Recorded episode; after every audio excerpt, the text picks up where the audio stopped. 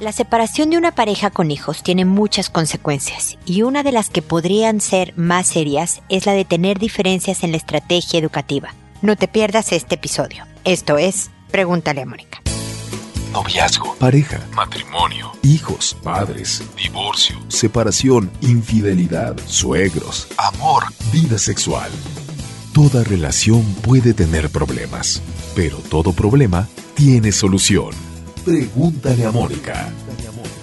Porque tu familia es lo más importante.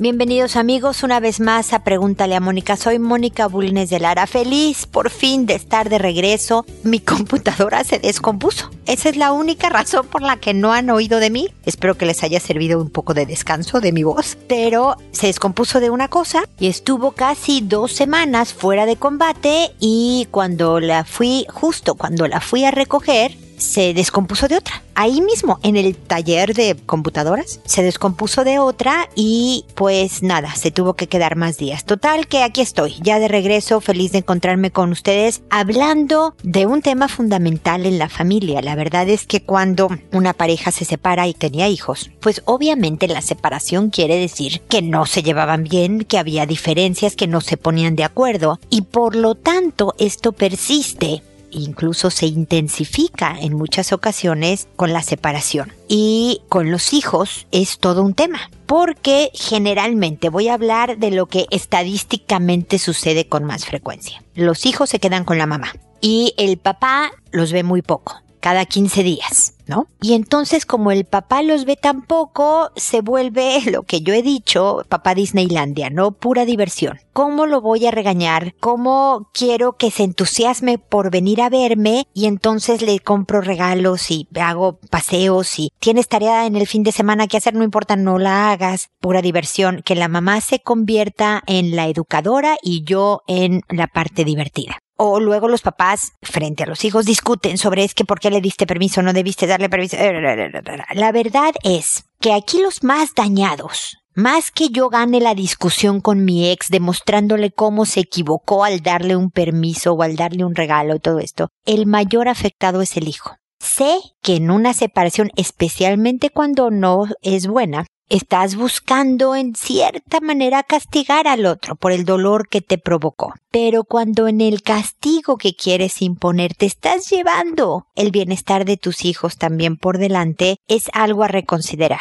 Hay mucho dolor, a veces hay mucha rabia y por lo tanto hay mucha dificultad para poder encontrar las maneras de ponernos de acuerdo cuando ya era evidente que nada más no podíamos organizarnos, ¿no? Se requiere de una enorme voluntad y de un enorme crecimiento de los dos papás, de soltar el pasado en relación de pareja con respecto a los hijos sobre todo y empezar a ser mejores padres en donde te voy a escuchar, voy a darle peso, fíjate, a lo que me estás diciendo, porque no solo si ya te oí, ¿cómo ves lo de siempre contigo? No, no, no. De verdad el ver, pero ¿por qué tú sí le quieres dar permiso? Ok, pero no crees que esto podría ser, o sea, verdaderamente analizar y considerar, ok, intentémoslo como dices tú, veamos. Y si no funciona, si de verdad el darle el permiso a hacer tal cosa no funcionó con el hijo, no voltear y decir, ¿viste cómo te dije que eso no funciona? ¿Por qué contigo nunca se puede? Es nuevamente, no nos funcionó esta estrategia que hacemos. Es tratar de ser equipo cuando en otras circunstancias ya no lo son porque aquí el importante es el hijo, que ya está sufriendo un duelo, que ya está sufriendo la pérdida de sus papás juntos bajo el mismo techo, está sufriendo la pérdida del papá que no vive con él o la mamá, según sea el caso, y además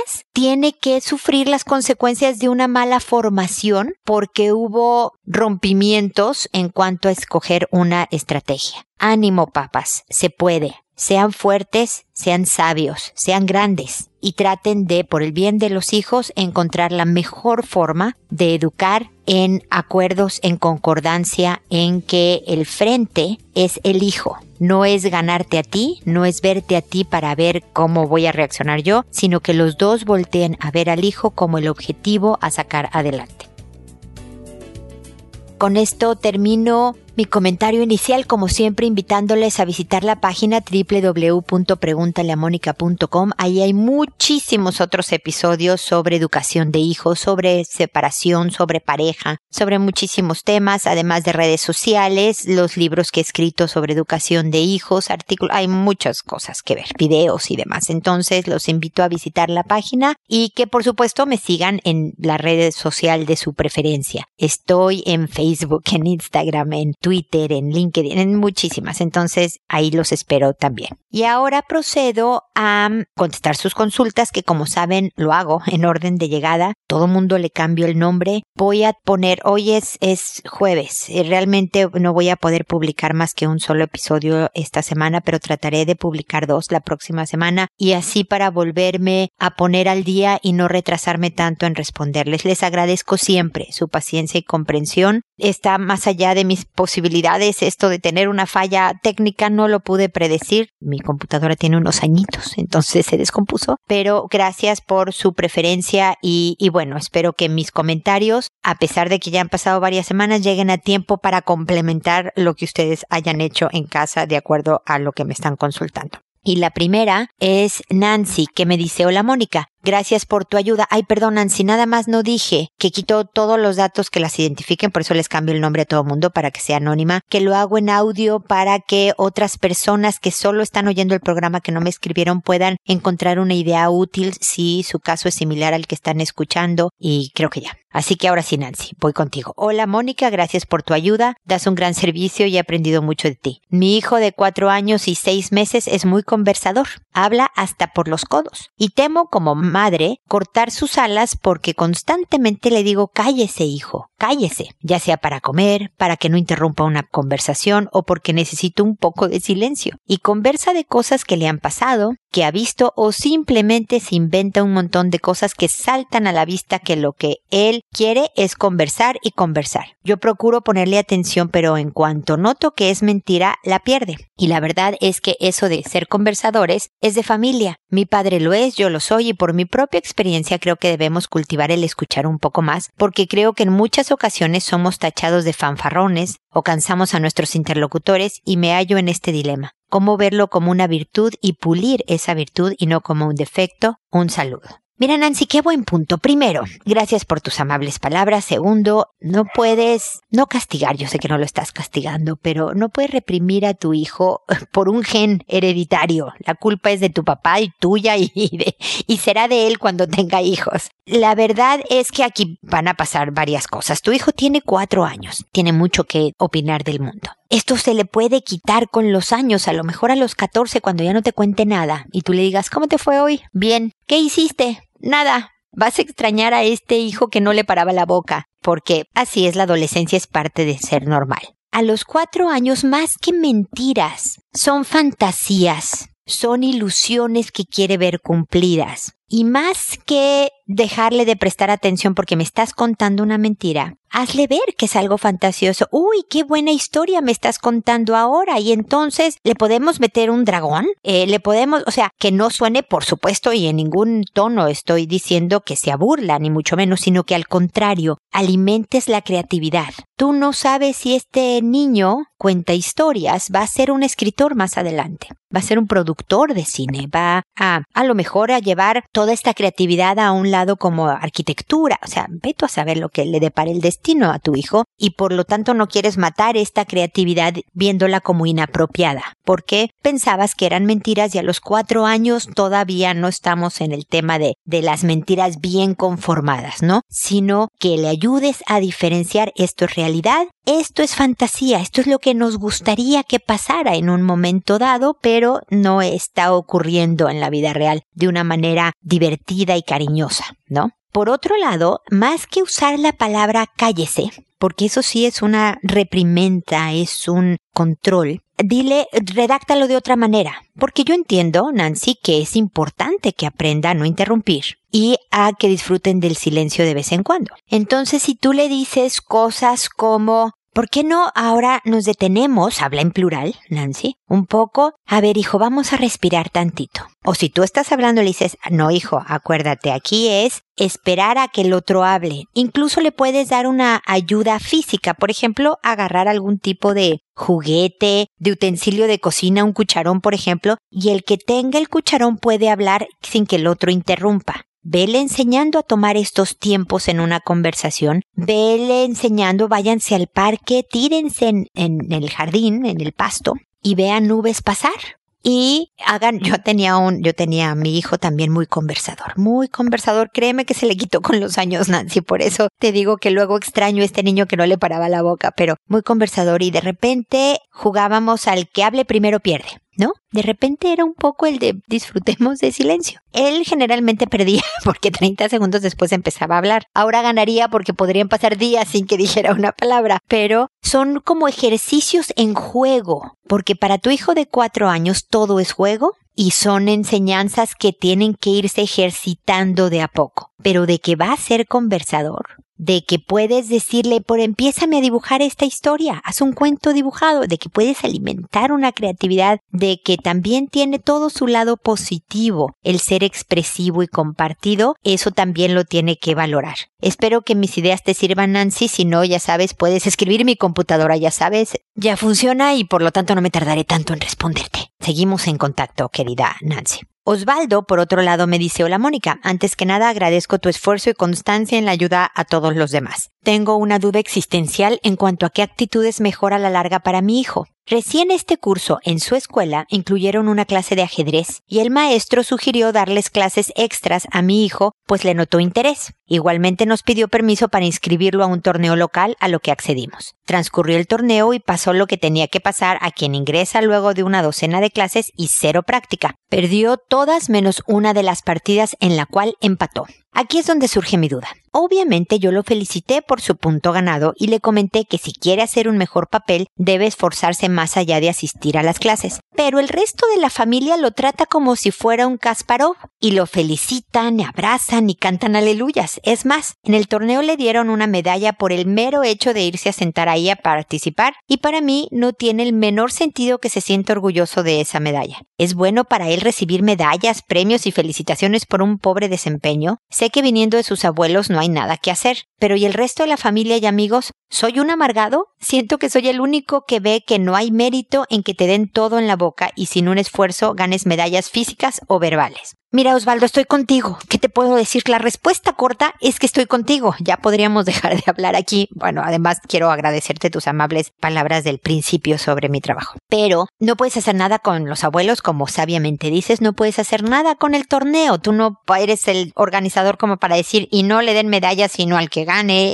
eh, un puesto y no nada más la asistencia. Efectivamente, las nuevas generaciones han hecho una serie de, con esto de cuidar la autoestima de los niños, malentendiendo lo que significa la formación y el fortalecimiento de la autoestima, en decirles que todo es maravilloso y lo que haces lo vas a lograr y todos tus sueños se harán realidad y no es verdad. Y estos niños salen al mundo real sintiéndose semidioses, porque se los han cantado toda la vida. Y resulta que el jefe no está contento con su desempeño, que la novia le dice, pues no, no eres tan encantador como tu abuelita te dice todo el tiempo, y que me está costando más trabajo la vida de lo que parecía que, o sea, me daban medallas antes, nada más por estar sentado y mis lindos ojos cafés. Y entonces, en vez de ayudarles a los hijos, los inutilizamos un poco en la vida real. Ahora, no se trata, Osvaldo, aquí tenemos que también considerar habilidades interpersonales, que tú vayas con familiares y amigos a decirles, ven, eh, eh, bola de, de, exagerados por felicitar a mi hijo le están haciendo un daño formativo porque te van a odiar.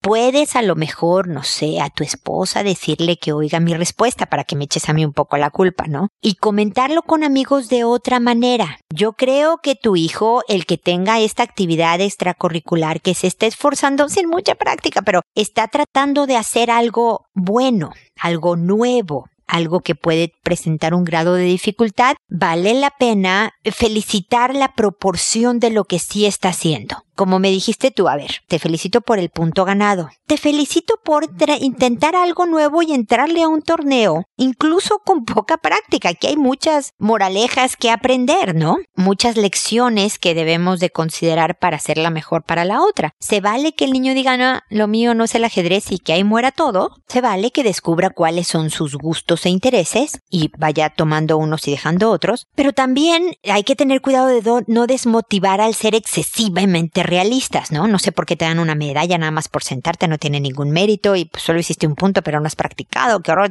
porque también él puede decir no puedo con esto y cortarle alas de algo que pudo haber tenido mayor fruto en su vida. Entonces, siempre digo que ser buen papá es todo un arte, Osvaldo, porque hay que encontrar la línea exacta en dar la adecuada motivación realista y pertinente, directa a lo que sí fue un logro, a las características de lo que sí fue un logro, como su interés en actividades, como tratar algo nuevo, como no enfrentarse a un torneo de competencia. Nunca es fácil y pues ya lo viste, a veces te va mal. El defender todo lo suficiente como para un empate, pero mira, esto fue lo que no fue tan bueno. La falta de práctica, también consideremos que estás empezando, pero échale ganas. Esto de medallas nada más por asistir, me parece que una mención, oigan, gracias a todos los participantes por inscribirse al torneo, es más que suficiente. Me explico, Osvaldo, esta calibración este balance entre adecuada motivación y aprendamos. ¿Qué aprendemos de todo esto para hacerla mejor la siguiente? ¿No? Para que tú la hagas mejor. Estoy hablando en plural equivocadamente, Osvaldo, porque esto es que aprendes, hijo. Esto es tu vida. Esto es tu empuje o tu interés o tu motivación, el que debe sacarte adelante, no lo que tú y yo digamos, tu abuelita te aplauda o tu mamá te diga. Eres tú. Entonces, espero que mis comentarios te, te ayuden, Osvaldo, y, y pues bueno, buen interés el del, el del ajedrez. Tiene unas consecuencias, un impacto en el aprendizaje y en las conexiones neuronales bien importantes para un hijo, para cualquier persona en realidad, así que que ojalá continúe el interés y la práctica de tu hijo en esta en esta tan útil, beneficiosa actividad. Paloma, por otro lado, me dice, hola, buena tarde, señora Mónica. Me encuentro muy preocupada porque mi niño de seis años le tocó la vagina a su primita de cuatro años. ¿Qué debo de hacer? Mira, Paloma, como ves, ya pasaron varias semanas por todo lo que explico en mi programa desde tu consulta. Me imagino que tú ya has tenido un acercamiento a este tema. Sin embargo, te quiero complementar con mis comentarios lo que pudiste haber hecho. Con tu hijo necesitas hablar por mucho tiempo, pero no en una sentada y cuatro horas, ¿no? Sino de aquí a que tenga 86 años sobre formación en sexualidad. Apenas está empezando el camino pudo haber sentido curiosidad. El acercamiento importante como papá, como mamá Paloma, es que seas la mejor actriz porque no te debe de ver alterada, no te debe de ver llorando, no te debe de ver enojada, no te debe de ver llorosa, eh, ¿me explico? Sino como si se tratara de un tema común y corriente, ¿no? ¿Qué sabor de helado quieres comprar? Tienes que acercarte y hablarle sobre que a pesar de que uno puede sentir curiosidad sobre el cuerpo humano, sobre el, cuerpo de una mujer y el cuerpo también de, los hombres, tu propio cuerpo y demás. Eso no quiere decir que está bien actuar sobre esta curiosidad.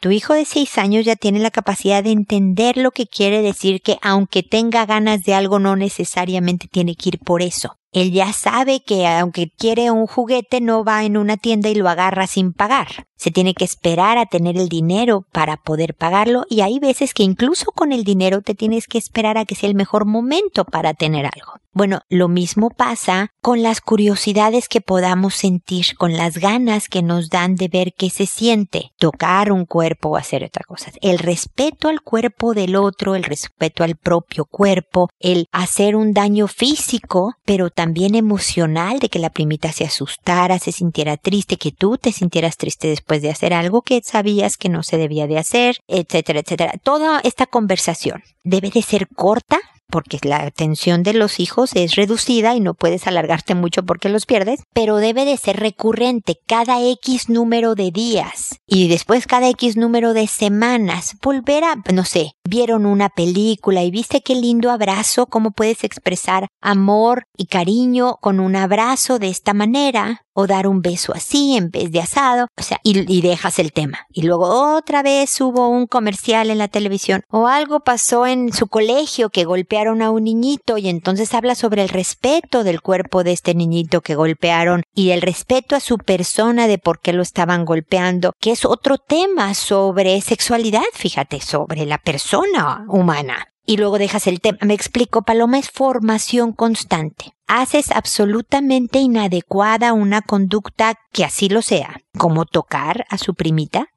aquí no se va a permitir este tipo de conductas, pero lo manejas con claridad, directo, abierta a preguntas. Hijito, ¿te quedó claro qué dudas tienes? Pregúntame si se te ocurre otra más tarde. Un tema con tranquilidad y cariño, Paloma, para que tu hijo sepa me puedo acercar a contarle a mi mamá. ¿Ok? Espero que este comentario llegue todavía a buen puerto, Paloma, y seguimos en contacto. Luego sigue Ramona, que me dice, hola, buenas tardes, quiero consultarle, tengo dos hijos, un varón de seis y una niña de cuatro, y mi preocupación es porque los he encontrado dándose besos en la boca y eso me asusta un poco, ayúdeme por favor. Pues va relacionado con lo que le decía Paloma Ramona, es una edad de mucha curiosidad del cuerpo propio y del cuerpo ajeno, de entender quién soy yo en este planeta y quiénes son los demás. Entre los cuatro y seis años los dos andan curioseando sobre este tema. También es importante, Paloma, también te lo digo a ti aprovechando la, la consulta de Ramona, el verificar que los hijos no estén teniendo acceso a contenido inapropiado. Si le prestas tu celular, si le prestas eh, una tablet de la casa, ellos no deberían ser dueños a esta edad ni de uno ni de otro, ni de tablets ni de celulares a los seis años. Pero tienes que asegurarte que tus dispositivos tengan la configuración adecuada para que no puedan entrar a contenidos pornográficos, sexualizados y demás. Si no saben hacerlos, acudan con el primo, el sobrino, el joven que del hijo de la vecina que sepa de estas cosas y les ayuda en esta configuración para proteger el acceso de los hijos a información que puede dejarlos alterados, sexualizados y por lo tanto buscar desahogar sus curiosidades en situaciones como las que me describen ustedes. Si no es el caso, de todas maneras, nuevamente, con toda tranquilidad, es importante decirles a los dos esto no debe de ser. Esto no debe de ocurrir, no está permitido. Si se quieren mucho es un beso en la mejilla, en la frente, un tierno abrazo, nada más. Y si uno le quiere dar un beso al otro en la boca, el otro tiene que avisar y decir hice esto me están diciendo que hagamos esto, la denuncia adecuada es, es primordial en casos de abuso, Ramona. Aunque en este caso no suena una situación de abuso, es importante aclararles a los hijos que esto no se hace, que no debe de ocurrir otra vez, pero que si tienen curiosidad, que vengan y te pregunten y entre los dos pueden investigar. Nada más hay que aguantarse. Tener curiosidad es como lo que le decía Paloma, ¿no? Querer un juguete que no tienes dinero y te tienes que aguantar hasta que juntes el dinero para tener este juguete. No te pasa nada, no es divertido a veces aguantarse, pero es parte de lo que es importante en la vida hacer, ¿ok? Así que de todas maneras espero haber contestado entre las dos consultas inquietudes y si no, por supuesto, no duden en volverme a contactar. Después está Salomé, que me dice, hola Moni, espero que todo esté de lujo. Hoy solo necesito sacar todos estos pensamientos mala vibra. Seré breve. Mi suegra hace años intentó venir al país donde vivimos sin visa. La detuvieron y dijo que era originaria de ese país, lo cual es pecado de por vida y desde entonces le han negado la visa y yo en mis momentos de querer ser buena onda estuve investigando pedir un perdón, pero la ley dice que nunca podrá entrar al país. La verdad lo hice porque quería quedar bien sabiendo que no pasaría y hoy fue a la cita de iniciación en el proceso de perdón y parece que en seis meses le dan la visa. Y yo casi me da el soponcio, ja, ja, ja, ja, ja. Primero, no me gusta verla feliz porque me cae mal. Ya sé, esto es muy infantil. Y luego, ya casi se jubila. Eso quiere decir que no la sacaré de mi casa. Por otro lado, me siento tranquila porque si ella puede venir, ya no insistirá a mi esposo, a mi esposo, para que vayamos a verla a nuestro país de origen. Está peligroso y más en época electoral. Y me di cuenta que me tengo que ocupar porque parece que sí vendrá y pues al mal tiempo buena cara y tengo que tener la habilidad de llevarme bien con ella y después de pensar me di cuenta que es la mejor, lo mejor que le puede pasar a mi hijo porque aquí estamos solos y de mi familia no han venido ni vendrán en alguna emergencia. Pero ella estoy segura que vendría en el segundo en que se lo pida. Es lo mejor que le puede pasar a mi hijo. Debo de dejar de pensar solo en mí. Gracias por leerme. Saludos. Salomé me cae re bien porque prácticamente no me necesitas. Realmente tú te llamas la atención sola diciéndote, no, ya sé que esto es infantil, llegas a buenas conclusiones después de pensamientos negativos, me parece muy bien. Yo he insistido muchas veces en que mi página también está para desahogos. Por ejemplo, prefiero que vengan y me digan a mí, pero ¿cómo es posible que mi marido haga estas cosas? Que a que vayan y le gritonen al esposo. Me explico, quisiera poder ser yo también un lugar de desahogo y en donde además con mis comentarios pudiéramos encontrar algún camino de, de solución o de mejor manejo. Y esto es algo que tú hiciste ahora. Tú te desahogaste, como dices, todos estos pensamientos mala vibra que traías. Y, y mira, en cuanto a lo que dijiste de ya sé, esto es muy infantil, la frase fue no me gusta verla feliz porque me cae mal.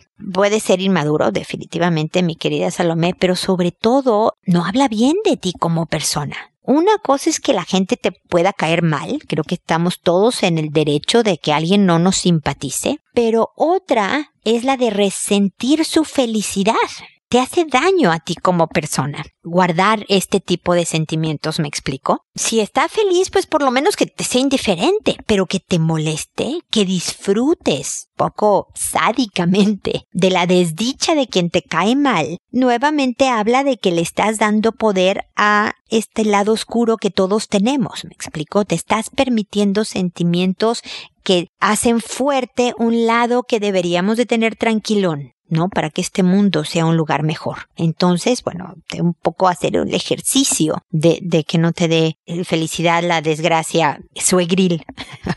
y finalmente me parece excelente cómo cerraste el correo porque dile a tu suegra cuando llegue que es lo mejor que le puede pasar a tu hijo. Dile a tu suegra cuando llegue que sabes, sin duda, de que ella vendría en el segundo que ustedes lo requieran por apoyo, por ayuda, por lo que sea. Dile a tu suegra estos puntos valiosos. Ya sé que se va a empoderar y se va a sentir lo máximo. Y luego Salomé, es verdad, tú me lo estás diciendo a mí, que esta señora brincaría el mundo por llegar cerca de sus seres queridos, que tener una abuela es mejor que no tener ninguna, el convivir con la familia, y tu hijo te va a estar viendo cómo te portas con su abuela. Y con esa misma vara serás medida, mi querida Salomé. Así que aguas, lo estoy diciendo en mexicano, ¿no? Cuidado. Porque lo mejor de todo esto es que como le quieres enseñar a tu hijo a ser una gran persona, a, que de verdad esté a la altura de las circunstancias, que sea un hombre con H mayúscula, como siempre digo, tú tienes que ser una mejor persona. Tú tienes que ser una mujer con M mayúscula y ser grande frente a tu suegra, no orgullosa, no soberbia, grande, generosa, aceptando y reconociendo lo que la suegra tiene de bueno y tratando de minimizar lo malo y con habilidad manejar la visita de tal manera que sea agradable para todos, no solo para tu hijo, que es el nieto, no solo para su hijo, que es tu esposo, sino para ella, que tanto trabajo te cuesta encontrar que su felicidad esté bien contigo, y para ti, Salomé que te debe de dejar al final de este reto profesional con un buen sabor de boca, sintiéndote orgullosa de quién eres tú y de la lección que le has dado a todos, ¿eh? A tu hijo, a tu marido, a tu suegra, al ser esta mujer cordial, fácil, accesible, hábil para soltar luchas de poder y de verdad disfrutar de tener un familiar en un país lejano. Te lo dice una mexicana que vive en Chile y que también nunca, o sea, mi familiar más cercano está como a 7000 kilómetros de aquí. Entonces, del, del, peso que adquiere el tener a, a, un familiar. Entonces, disfrútalo, pásala bien. Eh, a lo mejor ya para el momento que estás oyendo mi consulta ya llegó la suegra y demás. Ah, no, porque me dijiste seis meses. Bueno, entonces tenemos como un tiempecín para que vayas trabajando toda esta actitud que de verdad creo que puede cambiar por completo tu relación con la suegra y por supuesto el ambiente familiar, ¿ok? Seguimos en contacto como siempre, mi querida Salomé. Tiberi, por otro lado, me dice, hola Mónica, creo que soy yo la que tengo un problema. Primero te cuento rapidito un poco mi vida. Tengo un hermano gay, es casi de mi edad, siempre fuimos como gemelos, ya que siempre lo defendí desde que éramos niños, y cuando llegamos al colegio se fue alejando hasta que cuando yo tenía 23 lo descubrí con un hombre y desde ahí lo he aceptado, pero me es duro. Siempre pido a Dios que lo cambie. Ahora tengo ocho años de casada. Por el trabajo de mi esposo, estos dos últimos años casi no la ha pasado con nosotros, pero por lo general viene cada mes. Le tengo digo, tengo una hija de seis años y tengo una sobrina de cinco. Las encontré debajo de las sábanas y las encontré muy cerca, y les pregunté qué estaban haciendo. Las dos se asustaron y negaron todo. Les dije, díganme la verdad, que a Dios no le gusta que mientan. Me dijeron que se estaban besando, las obligué a que me contaran si era la primera vez y me dijeron que había ocurrido unas tres veces antes y que mi hija es la que dice que se besen. De ahí la separé y cogí a mi hija y la llevé a su cuarto, le pregunté por qué hacía eso y me dijo no sé mamá.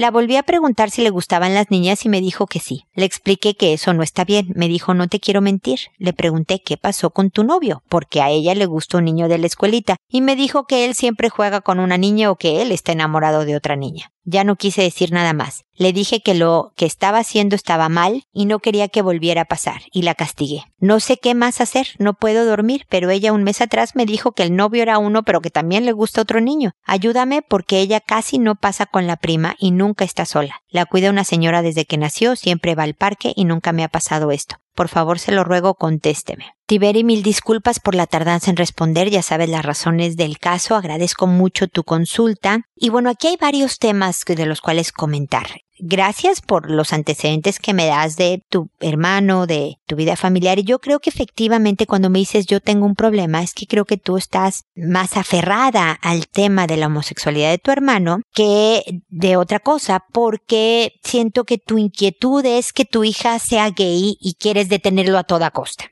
el que vaya a ser o no vaya a ser homosexual no es algo que tú puedas detener o promover, Tiberi. Realmente los factores para que una persona sea homosexual son muy variados y verdaderamente pasan de forma muy inconsciente en una persona. Son ambientales, son de personalidad, son biológicos, son muchos factores los que tienen que ver y el que tú tengas un hermano gay no significa que algún otro pariente va a ser gay necesariamente. Esto no es una condición hereditaria ni mucho menos, ¿no? Tu hija tiene seis años. Como has oído durante este programa, a este es una edad de mucha exploración. A los seis años nadie sabe que es gay. Nadie, de entrada porque ni siquiera entienden bien el concepto de la homosexualidad. A lo mejor a través de los años, ya cuando son adolescentes, empiezan a atar cabos y dicen, ah, ok, yo me sentía de esta manera desde muy chico, pero a los seis nadie se puede identificar. Y a lo mejor cuando le preguntas a tu hija, ¿te gustan las niñas? La niña diga sí, en el sentido, me caen bien, la paso bien con ellas, me siento tranquila y a gusto, pero no pueda, que es lo mismo que le pasa a los seis meses con los niñitos, me explico. Entonces para ella es como confuso el me gustan como objeto de atracción sexual. Imagínate que es el me gusta que los adultos le preguntamos a los niños, ¿no? Una niña de seis años no tiene que estar hablando de novios, puede hablar de amigos. No deberíamos de adelantar épocas. Y como oíste en mis comentarios a las consultas anteriores, Tiberi, el castigo no ayuda,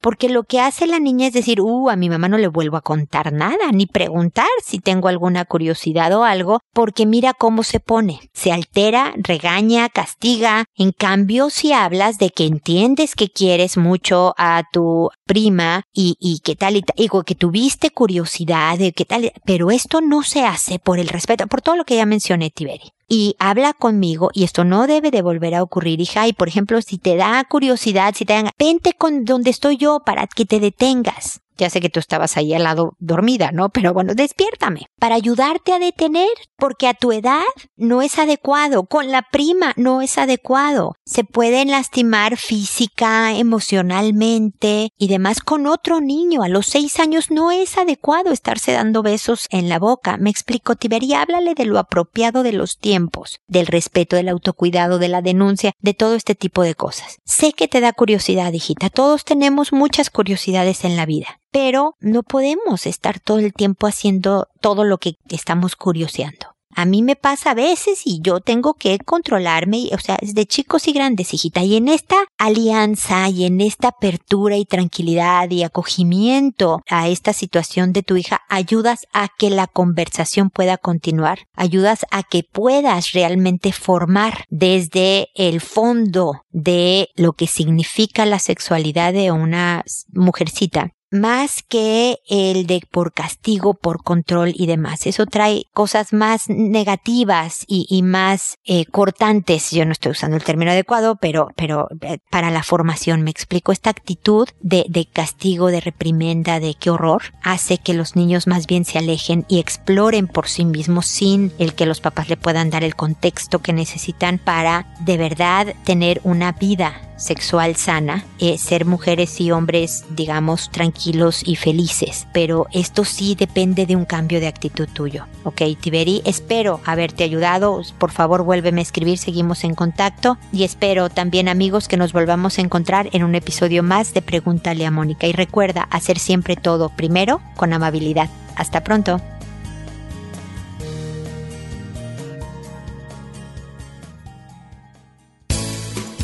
¿Problemas en tus relaciones? No te preocupes, manda tu caso, juntos encontraremos la solución. www.preguntaleamónica.com Recuerda que tu familia es lo más importante.